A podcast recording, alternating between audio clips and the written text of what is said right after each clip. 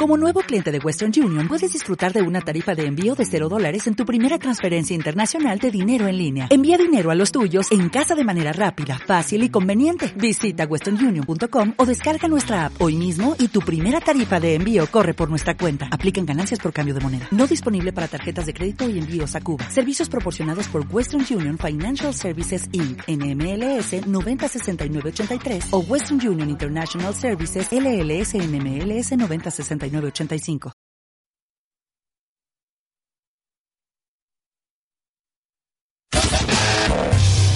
Podcast Geeks hay muchos, Pero el de Estudio Geek, es completamente diferente. no solo hablamos de Apple y Samsung, no solo es cuestión de hablar de móviles y tablets. En Estudio Geek hablamos de cómics, anime, caricaturas, tecnología, seguridad informática, gadgets, videojuegos, literatura, música, noticias, crónicas, terror, Y mucho, mucho más.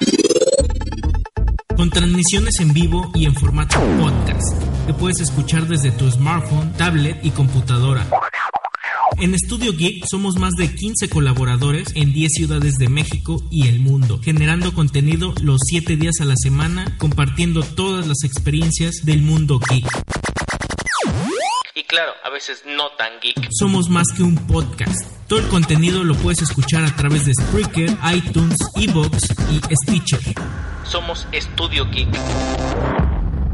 Somos Estudio Geek.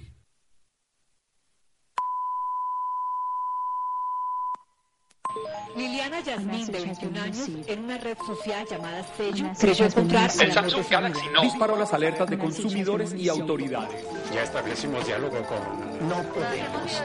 No tiene dirección de correo, ni código, ni Un canal de desperfecto interno hace que sus dos electrodos entren en contacto, enviando energía a los compuestos químicos. La situación llegó al punto de que varias aerolíneas prohibieron que a estos celulares carguen sus baterías en los aviones o sean encendidos durante el vuelo. Este video vino de YouTube. ¿Qué? Fue subido por un IP encriptado hace una hora. Por favor, no crean en todo lo de Facebook. Este va a Twitter. Ah, vaya. Maldito Internet.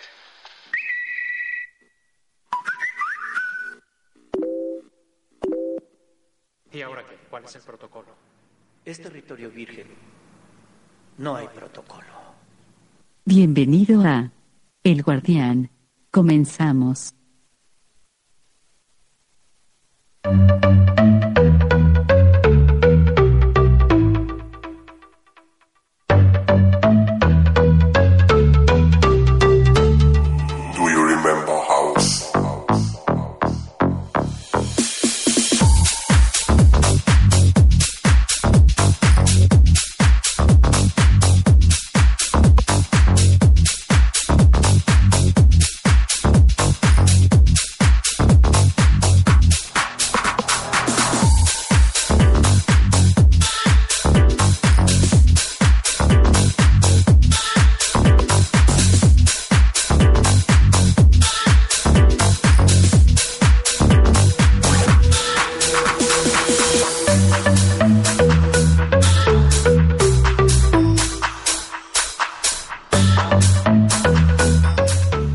Hola, ¿qué tal? Buenas tardes, sean bienvenidos a el programa del Guardián. Mi nombre es Ariel y estamos completamente en vivo desde la ciudad de Jalapa, Veracruz, en el episodio correspondiente al primero de marzo, por supuesto, del año 2017. Estamos en el episodio número 14, ya el penúltimo episodio de este eh, programa en la temporada número 6, y así es que de esta manera comenzamos.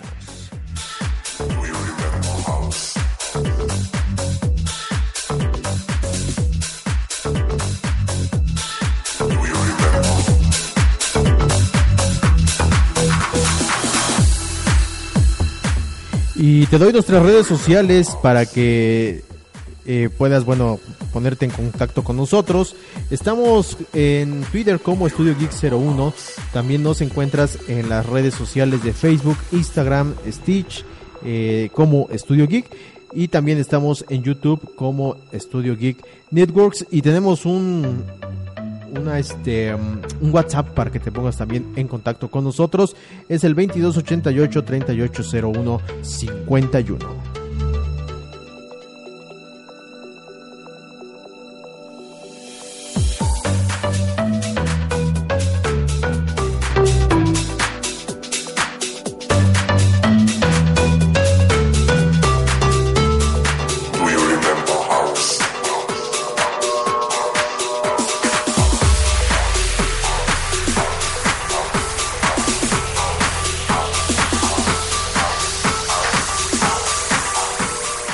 Bueno, pues después de ya dos programas de ausencia, que sí, ya son dos programas que no transmitíamos. El último fue en, en febrero, el, ahorita les digo cuándo fue. Eh, fue el 15 de febrero, fue la última vez que, que transmitimos, pero bueno, ya saben, todos por cuestiones de tiempo, cuestiones de trabajo y que han de saber, al igual que mis compañeros, bueno, pues tenemos diversas actividades, eh, cada quien eh, de manera independiente eh, a lo largo de la semana y bueno, pues esto a veces impide dar continuidad a las transmisiones. Pero bueno, como les comenté al inicio del programa, ya estamos en el penúltimo programa de esta temporada. Eh, a pesar de que ya no tuve dos programas, bueno, nos vamos a ir a no a descansar, a seguir preparando más más cosas para el programa de El Guardián, que bueno, pues es un programa que está dedicado a la seguridad informática.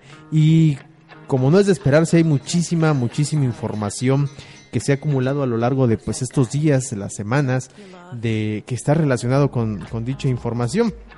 Y bueno, por ahí habrán notado algunos usuarios que, que se han caído redes sociales, se han caído servicios. El domingo, si no mal recuerdo, se cayó eh, Netflix por algún, algún rato. Eh, y bastantes detalles, ¿no? También por ahí eh, me tocó ver un, un artículo de una empresa que publicaba que el Internet está eh, por agotarse. Bueno, no es tanto por agotarse, sino que va a sufrir una especie de, de catástrofe, lo cual pues es totalmente cierto, no está descabellada la, la idea. Y ahorita en un rato les voy a explicar por qué, por, por qué esta, esta alarma, ¿no? Y bueno, eh, toda esta información que se ha generado es, es bastante y vamos a intentar entender en estos 30 minutos eh, qué, pasa con todo este, este asunto, ¿no? Y bueno, vamos a, dar inicio con lo que les estaba yo comentando al respecto de por qué se creen o algunos especialistas en seguridad creen que el Internet está a punto de colapsar. Hay, hay varias las razones. La primera razón por la que técnicamente pudiera, pudiera colapsar el Internet es por el agotamiento de las direcciones IP. Sin entrar mucho en detalles técnicos para no, no enredarlos tanto, pero que sí quede comprensible, nosotros ahorita usamos una, un protocolo conocido en, en, sistemas como la IP versión 4. Ya existe por ahí también la IP versión 6, que no es otra cosa más que ampliar el número de posibilidades de computadoras a conectar. Reitero, sin entrar en detalles técnicos, porque esto eh, tiene que, ver mucho con la cuestión de ingeniería, y la idea es explicar de, de manera sencilla eh, el porqué de las cosas en materia de seguridad. Resulta que eh, se comporta de la siguiente manera. Vamos a suponer que están en un cuarto de hotel donde tienen ciertas habitaciones. Eso vamos a ponerlo como los, en los cuartos de hotel, como el número de conexiones a Internet. Cada usuario que llega al hotel es un usuario que se conecta a la internet a través de eh, la habitación del hotel, ¿no? Es decir, mi computadora accede a través de un proveedor de servicios del nombre que, lleve de acuerdo a tu país. Esa es una habitación del hotel, ¿no? Es decir, eh, el usuario se conecta a través de esa puerta y sale a lo que es la internet. No importa cuántas máquinas hay adentro, es el mismo caso del número del hotel. Eh, no importa si, por ejemplo, van tres o cuatro, eh, aunque no, todos puedan dormir en la misma cama, pero caben dentro de una habitación de un hotel, ¿no? Siempre y cuando eh, tú pagues la habitación, se te asigna pues el, servicio para que tú puedas estar ahí, ¿no? Sucede exactamente de la misma manera el Internet. Tú le pagas a tu proveedor de servicios y el proveedor de servicios lo que hace es asignarte, en este caso, una conexión a Internet. Pero ¿qué pasa cuando el hotel de repente se empieza a llenar? Obviamente eh, en la vida real lo que se hace es que bueno empiezan a hacer una depuración, ¿no? Es decir, cuántos usuarios se van a quedar tanto tiempo, eh, cuántos usuarios van a permanecer más tiempo dentro del hotel, eh, si ya se desocuparon ciertas habitaciones o siguen ocupadas, porque hay que darle entrada a los siguientes nuevos huéspedes, en este caso que van a entrar. El Internet se comporta de una manera muy similar. Eh, lo, que, lo que sucede es exactamente lo mismo, ¿no? Es decir, cuántos usuarios permanecen activos, cuántos usuarios son fijos. Eh, este tipo de, usuarios fijos son muy variables, ¿no? Llámese bancos, conexiones de cajeros automáticos, circuito cerrado, una infinidad de servicios, ¿no? Servicios que no se van a estar moviendo durante mucho tiempo. Eh, esto es comparando metafóricamente con el servicio del hotel, ¿no? Bueno, así va, digamos que de esta manera. Ahora, ¿qué sucede cuando ya está lleno? Obviamente, pues el hotel ya no le va a dar más servicio a los usuarios nuevos que están entrando, ¿no? En la internet sucede algo igual. En la internet va a llegar un momento en que se agoten las direcciones IP y por esa razón eh, el internet pudiera llegar a colapsar. Esa es, digamos que la razón técnica por la que se pudiera llegar a colapsar el servicio del internet. Obviamente, eh, esta catástrofe cibernética, bueno, pues ya se imaginarán lo que sucede, ¿no? Eh, al no tener una conexión a internet. Y olvidémonos un poquito de las redes sociales, o sea, finalmente el no tener redes sociales creo que es el menor de los problemas, ¿no? Eh, las redes sociales, pues sí, son un medio de comunicación y todo, pero eso no es lo que realmente puede llegar a sufrir. También olvídense un poquito del correo electrónico, eso es pasa segundo término, ¿no? Aquí lo importante va a ser es las conexiones, por ejemplo, con los servicios financieros, como por ejemplo los cajeros automáticos, eh, los bancos donde se hacen a través eh, operaciones de servicio de, dinero, ¿no? de envío de dinero, las empresas que se dedican a mandar eh, constantemente flujo, flujo de capital ya sea nacional o transnacional. Ese es ahí donde realmente se ve afectado el Internet, ¿no? Finalmente lo demás creo que es lo de menos, ¿no? Es por eso que algunos especialistas eh, concuerdan en que probablemente llegue a colapsar el Internet. Pero eso es hablando en la parte, digamos que técnica, ¿no? Este es, este es tratando la parte técnica y lo, por lo que puede llegar a suceder y que muchas empresas y proveedores de servicios ya han estado dando solución a dicho, pues dicho problema técnico que puede llegar a suceder. Esto es la, eh, ampliar la, la, versión ahora a la IP versión 6. En México todavía no está implementado al 100%, algunos proveedores lo empiezan a manejar a manera de prototipo, eh, pero todavía no está al 100%. ¿no? Muchas computadoras ya lo traen, el Windows 10 trae los dos protocolos, creo que desde el Windows 7 trae ambos protocolos, dice IPv6 o IPv4, que es la que usamos actualmente. ¿no? Eh, reitero, sin entrar en detalles técnicos, esto es a grandes rasgos lo que pudiera suceder en la parte técnica. Pero, y aquí es lo, más preocupante y viene el pero del asunto, es eh, que puede llegar a suceder algo, pero ya a nivel eh, intencional. ¿Se acuerdan que el año pasado, ahí como por noviembre, hubo un ataque de D2? En un inicio así se creyó, es decir, que es no es otra cosa más que un conjunto de, peticiones hacia un servidor y debido a la alta demanda de los servicios, bueno, pues el servidor no fue capaz o no son capaces de satisfacer tal demanda que terminan por colapsarse, es decir, desconectarse. Eh, después se dijo que eso no fue así, sino que fue un conjunto de una infección masiva a través de lo que se conoce hoy como el Internet de las Cosas, que no es otra cosa más que cámaras, alarmas, eh, dispositivos conectados a la Internet y que estaban infectados o están infectados y el conjunto de estos servicios eh, hicieron un ataque de dedos, ¿no? Incluye, incluyendo computadoras, por supuesto.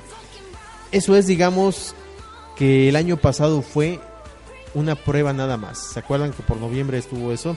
Eh, se cayó Spotify, se cayó Netflix, se cayó Twitter, se cayó, híjole, pues varios servicios que ahorita no, no los recuerdo todos, pero fueron varios servicios que sufrieron el colapso de, no tener la conexión a Internet. Esto fue, digamos que una prueba el año pasado de lo que pudiera suceder. Pero este año, y de manera intencional, eh, hay especialistas que creen que, este grupo eh, de hackers o este grupo de cibercriminales, que es el término correcto, pudieran hacerlo, ¿no? Eh, reitero, el año pasado simplemente fue una prueba nada más de lo que se pudiera hacer y creo que bastó una o dos horas que estuvo el servicio del internet caído para ver lo que iba a suceder. Este año se prevé, de acuerdo a muchos síntomas cibernéticos que han llegado a, estar por ahí presentes, que puede provenir un ataque masivo de mucho mayor magnitud y que obviamente pues esto va a conllevar a tirar literalmente las conexiones a internet en muchos países y ningún país está exento. ¿eh? Todo lo que esté conectado al internet puede llegar a sufrir esto, ¿no? Eh, por ahí también se dice eh, que algunos eh, algunos grupos han estado como que haciendo las pruebas previos al, al, supuesto ataque. Ojalá esto llegue a ser pura pura ficción en un momento, pero lamentablemente puede puede llegar a ser real y no es netamente sacado de ninguna película, ¿no? Eh, esto lo digo por, también porque se acuerdan que les comenté que los servicios como Netflix eh, se cayeron el, el, domingo, que están alojados en los servidores de Amazon, por cierto, para los que no tenían por ahí en cuenta esto. Están alojados con servicios de Amazon, que Amazon presta muchos servicios de DNS y de, servicios en la nube a muchas empresas, entre ellas está incluida Netflix, y que se cree que, esto también han seguido las pruebas de estar tirando servicios eh, para ver hasta dónde llega la magnitud de, tal efecto, ¿no? Y digo se cree porque finalmente no hay nada comprobado. Eh, Amazon no ha dicho nada al respecto. Pero pues si estas pruebas resultan ser reales y todo este asunto resulta ser real, yo no sé qué pudiera ser peor aparte de, de una guerra con armas, ¿no? Esta guerra que es sin armas y que la única arma pues es una computadora que se pudiera llegar a, desatar, digo, quién sabe hasta dónde nos va a llevar independientemente de que tengas o no redes sociales. Así es que ahí se los paso como medio informativo. Si es que han notado que sus servicios de Netflix o algunos otros servicios, principalmente que provienen desde conexiones de los Estados Unidos, han sido o se han visto como que entorpecidos o no han fluido de manera correcta, ¿no? Es así como un medio informativo y que vamos a seguir hablando de ello, por supuesto, en futuros programas.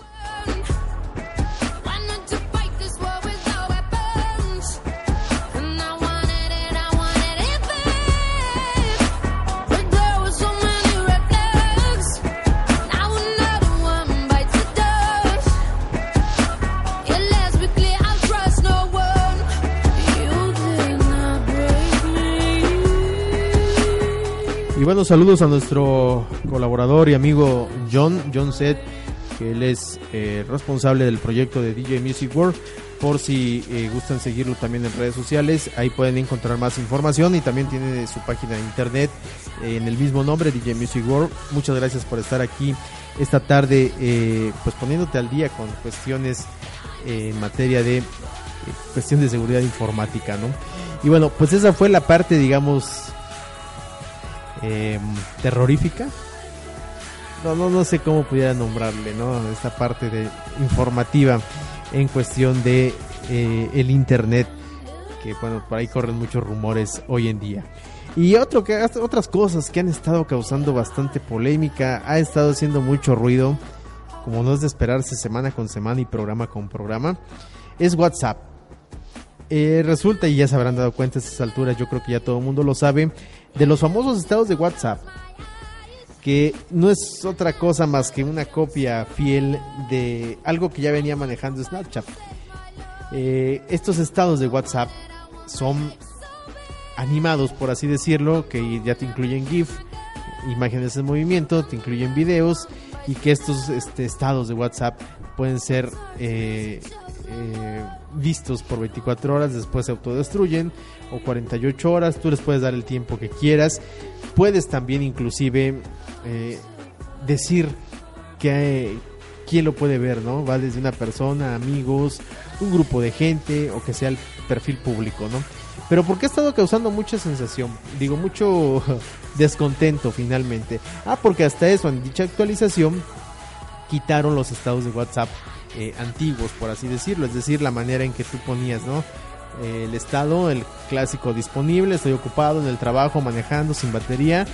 O el que de la gente, algunas gentes no le movía, ¿no? I'm here WhatsApp, estoy aquí en WhatsApp.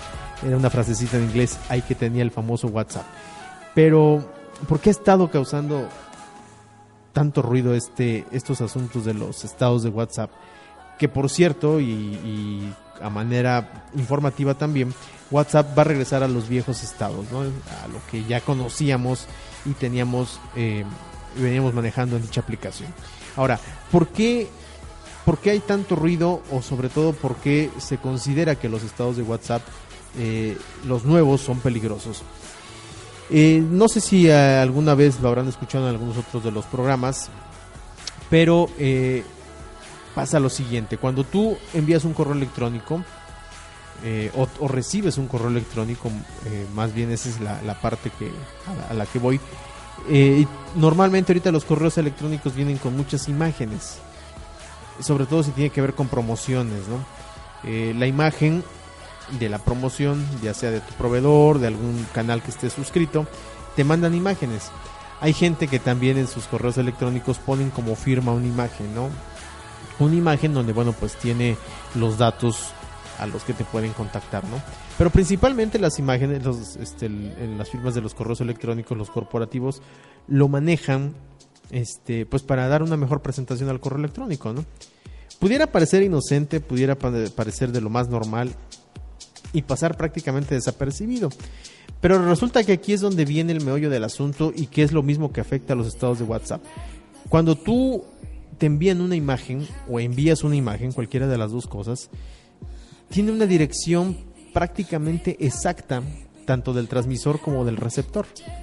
Claro, no es una dirección que venga eh, a la vista, pero no es nada complicado averiguar hacia dónde se descarga esa imagen, quién recibe esa imagen obviamente con todos los datos eh, y direcciones y como decimos en México con santo y seña, eh, es decir, a detalle, de dónde está esa imagen, a dónde se descargó, quién la descargó y qué se hizo con esa imagen.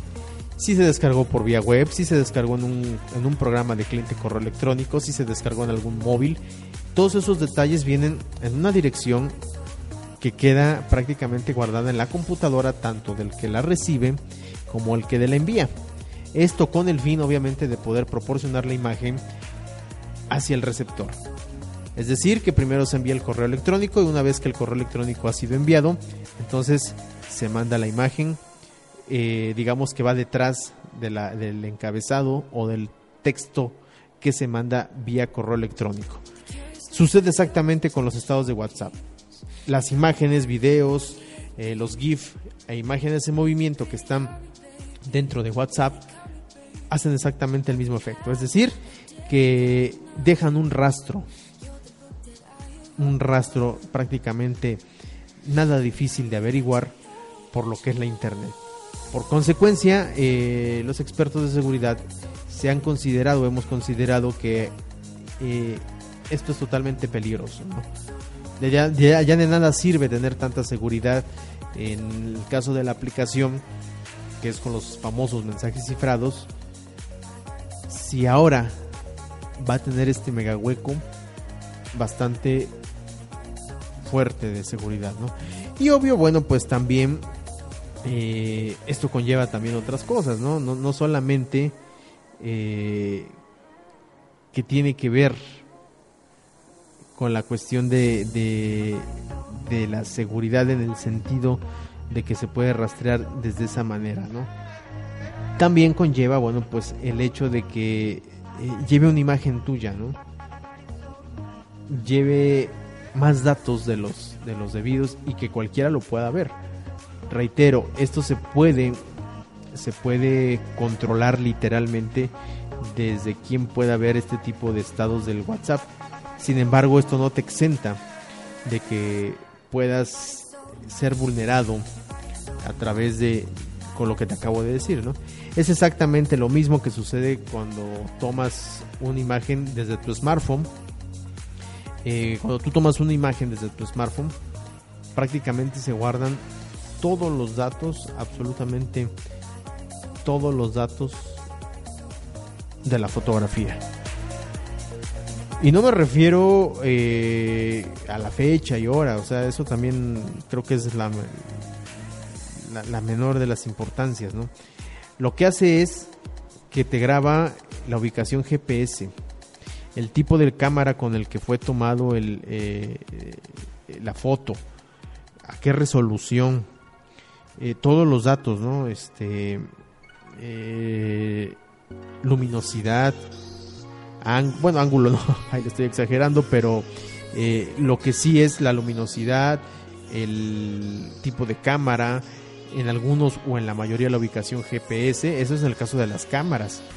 Ya no se diga de los smartphones, los smartphones guardan muchísimo más detalle aún de todo lo que se, se hace en las, en las fotografías.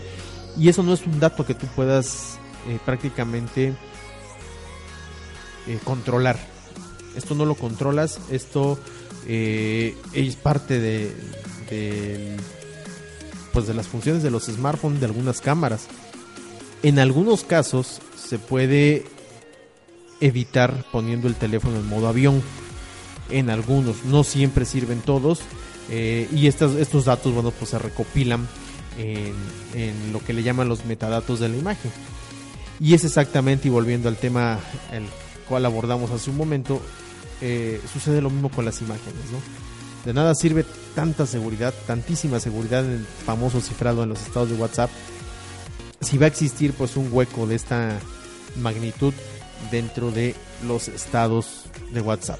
Ahora, como les reitero, ya también han de estar enterados que a estas alturas eh, prácticamente WhatsApp va a regresar con sus antiguos estados. Tengo entendido que va a dejar los dos, ¿no? Tanto los estados, este, eh, los nuevos estados como con los viejos estados, ¿no? Pero miren, mejor ni moverle, ahí la dejamos con los viejitos estados de WhatsApp cuando obviamente esto vuelva a suceder.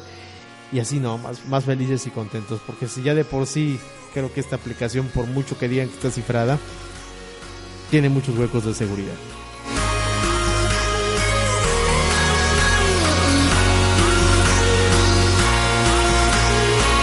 Hola, ¿qué tal Iván? Buenas tardes, gracias por estar aquí en el chat. Eh, Iván de la comunidad de Un poco de Bits nos comenta que por eso, bueno, viva Nokia y su relanzamiento del 3310. Por supuesto que sí, este telefonito que ya también por ahí los, los invito a que vean eh, las reseñas que hay de varios youtubers que están allá en el Mobile World Congress. Eh, si no sabes qué es este evento, es un evento internacional donde se celebra la reunión de varias marcas para presentar pues sus productos en materia de telefonía móvil y uno que otro colado por ahí de gadgets, ¿no? Pero eh, principalmente el, el, objetivo es presentar nuevos productos de las marcas, en este caso en materia de telefonía móvil. Y sí, ya vi el relanzamiento de del Nokia 3310. ay, ay, ay, ahorita les digo de qué me río. Y bueno, es como que es que ni siquiera es un smartphone, ¿no? Para empezar, a ver, empecemos por partes. No es un smartphone, el teléfono Nokia 3310 no es, ningún smartphone, es decir, no es algo como lo que contamos hoy en día, es un teléfono, simplemente un teléfono con un sistema operativo propietario de Nokia. Es una versión del Symbian como que mejorado. Regresaron eh, al, al antiguo juego que, que, a lo mejor algunos de los nuevos chavos no, no, saben ni de qué les estoy hablando. El juego de la viborita que traían los antiguos Nokias. Eh, trae, trae la lamparita que es el flash de una cámara que trae integrada. Eh, las especificaciones no las sé, pero no son muchas las especificaciones. Simplemente es un teléfono que toma unas eh, fotos muy sencillas. la pantalla ya es mono, este, de color.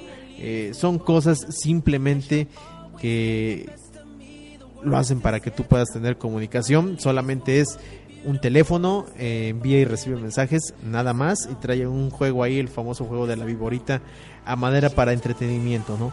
La novedad o la bondad de estas de este relanzamiento es la durabilidad de la batería.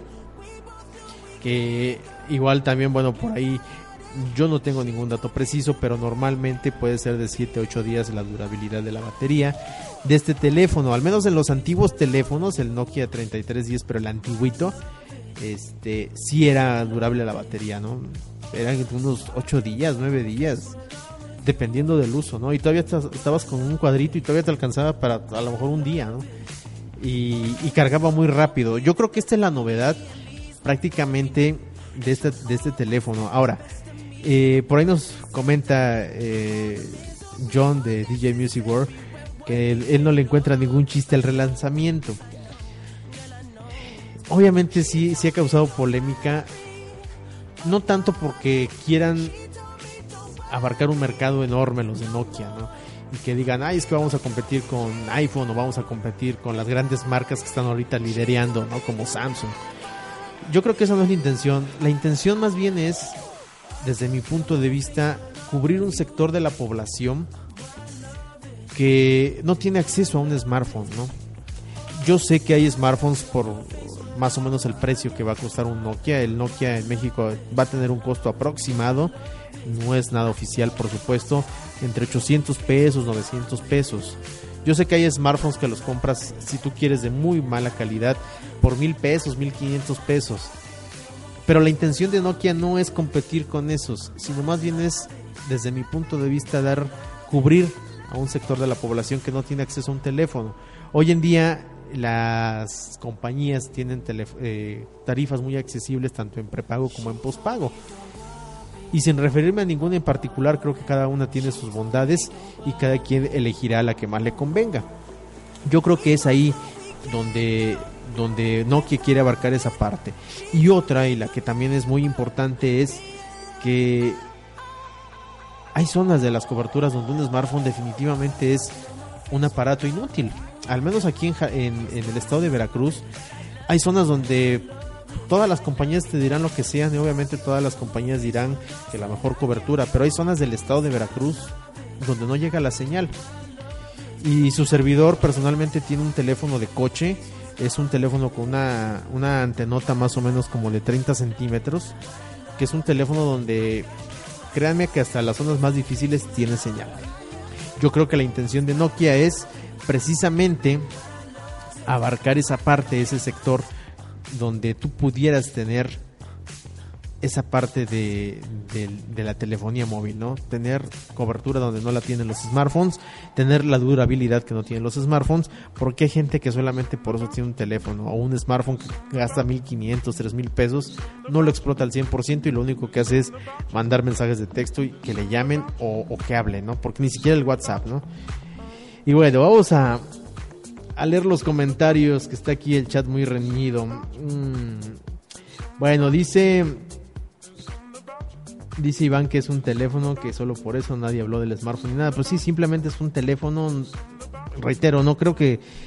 No, no es la intención de Nokia, ¿no? Competir con, con las grandes marcas que están liderando ahorita la parte de la telefonía móvil. BlackBerry volverá una vez más a lanzar un smartphone, por eso quieren tirar dinero. Es que BlackBerry no ha muerto, también es. Obviamente, si ellos es cierto, lidereaban la parte de la telefonía móvil, sigue estando vigente, no como antes, y está eh, diseñado para ciertas partes de la población. Ya no el medio empresarial, ya no me podré yo atrever a decir que el medio empresarial, pero hay gente que todavía no se acostumbra al touch, sigue estando con el teclado físico. Son muy poquito el sector, pero créanme que hay, hay gente que todavía lo tiene. Y precisamente hoy, en estos días, he estado viendo un BlackBerry con teclado físico, un BlackBerry 10. A mí no me gustó, pero a la persona esta que le vi el teléfono, bueno, pues sí, le está encantadísima con su BlackBerry, ¿no? Pero bueno, eh, siguiendo con el chat, dice, pero es sencillo, quieren abarcar ese mercado por lo general y quieren que quieren ser el teléfono definitivo que si de, eh, si de por sí vemos que en el Ox hay tres tipos de marcas distintas y pues qué mejor que un Nokia. Por supuesto que sí, Nokia tiene años de respaldo y efectivamente de comprar un teléfono en, el Oxxo marca no sé qué cosa, que están entre 300 y 400 pesos. Sí, yo voy igual de acuerdo con Iván, mejor un telefonito de emergencia. No está por demás, ¿no? Y me sucede y llega a suceder. Cuando más necesitas un teléfono, es cuando créame, o no tienes señal, no tienes batería, no tienes cobertura, o tienes las tres cosas pero no tienes crédito, o ya te cortaron el teléfono. Qué mejor que un Nokia, ¿no? Al menos traerlo ahí de respaldo o de emergencia, créeme que yo creo que sí, sí nos va a sacar de apuros. Y bueno, comenta DJ Music World que yo creo que se estaban quedando sin dinero y se les ocurrió de esta forma captar capital sacar un teléfono que le pegara a la nostalgia. Pues igual no está tan mal tu, tu punto de vista, John. Puede ser también esa... Ese, ese punto de vista se me hace válido también. Es muy válido. Y sí, efectivamente, Nokia ha tenido muchos problemas financieros. Eh, estuvo un tiempo con Microsoft, en alianza con Microsoft, que tampoco les pegó. tampoco tuvieron el éxito deseado. Eh, sigue Microsoft siendo propietaria de la parte de, de, algunas partes de la telefonía. Nokia había estado trabajando mucho en la parte de los mapas, que tampoco les pegó. Pero efectivamente, o sea, puede ser también esa otra de las razones, pero, pero pues igual quieren recuperar parte del mercado y no, no como volver a ser líderes, simplemente quieren cubrir una necesidad que han detectado y que nadie la está cubriendo, porque todo el mundo, todas las marcas están centrando mucho en los smartphones, ¿no? Y hay smartphones baratos que a lo mejor ni siquiera vale la pena comprar, pero ahí están. Smartphones, smartphones de marcas chinas que, que pues ahí, ahí están vigentes, ¿no? Y bueno, dice Iván que más que la nostalgia, algo que sea utilitario y capitalizarse un poco. Sí, Rey, de hecho Nokia tuvo muchos problemas financieros en estos últimos cinco años y que bueno, eh, prácticamente yo creo que lejos de ser nostálgico y sí, ¿por qué no capitalizarse? A veces yo creo que es es bueno decir, ¿sabes qué? Este no tenemos lana, vamos a, capitalizarnos con este proyecto, ¿no? Dice que mejor hubieran hecho un sí, ¿verdad, Iván? Hubieran hecho mejor un periscope y a pedir corazones, caray. Y a donaciones por Twitter. Bueno, este es un relajo que traemos aquí en Estudio Geek. Hola, Hernando del, Retoño. Buenas tardes, gracias por estar aquí en el programa del Guardián. Y que bueno, mm, bueno, los de Nokia ya dice Iván a grandes rasgos que le caen muy bien. Y sí, por supuesto, lejos de una nostalgia, aparte de que es cierto que tienen problemas financieros eh, graves, yo creo que también están de regreso para cubrir una parte del mercado que ninguna marca lo está cubriendo. Bueno, pues hasta aquí dejamos el día de hoy el, el programa. Prácticamente es el penúltimo programa después de ya irnos a, descansar. Bueno, di, digo literalmente, ¿no? Porque hay muchas cosas que hacer en Studio Geek. Y que también los invito a que visiten la, la, página de Studio Geek en el WordPress. Es una editorial ahí que está colaborando eh, algunos de nuestros locutores. Eh, muy interesante. Eh, ahora sí que como diríamos por ahí en alguna de las promociones, los locutores dejan los micrófonos para escribir ahí unas algunas notas editoriales. Estamos en studiogeek.wordpress. ahorita no tengo la dirección a la mano, pero se las voy a poner en las redes sociales para que le echen un vistazo y está bastante interesante. Tenemos diversos temas, se está actualizando de manera constante. Bueno, pues ya también les di nuestras redes sociales para que si gustan regalarnos algún retweet, un me gusta dentro de Facebook, eh, se los vamos a agradecer bastante. Bueno, nos escuchamos el próximo viernes a las 4.30 de la tarde. Por supuesto, por aquí por Estudio Geek. Y si tienes ahí algún comentario, que nos quieras hacer. Te lo vamos a agradecer también si eh, nos haces alguna reseña por las plataformas que ya estamos transmitiendo en, formato podcast a través de Evox, Spreaker y de iTunes. Igual nos puedes hacer una reseña de lo que te gusta, de lo que no te gusta, algún tema en especial que quieras que eh, hablemos. Bueno, por supuesto que también será bienvenidas las sugerencias que nos hagas a través de dichas plataformas. Pásala bonito, excelente eh, miércoles, ya estamos a la mitad de la semana y nos escuchamos el viernes en punto de las 4.30 de la tarde. Mi nombre es Ariel, hasta luego.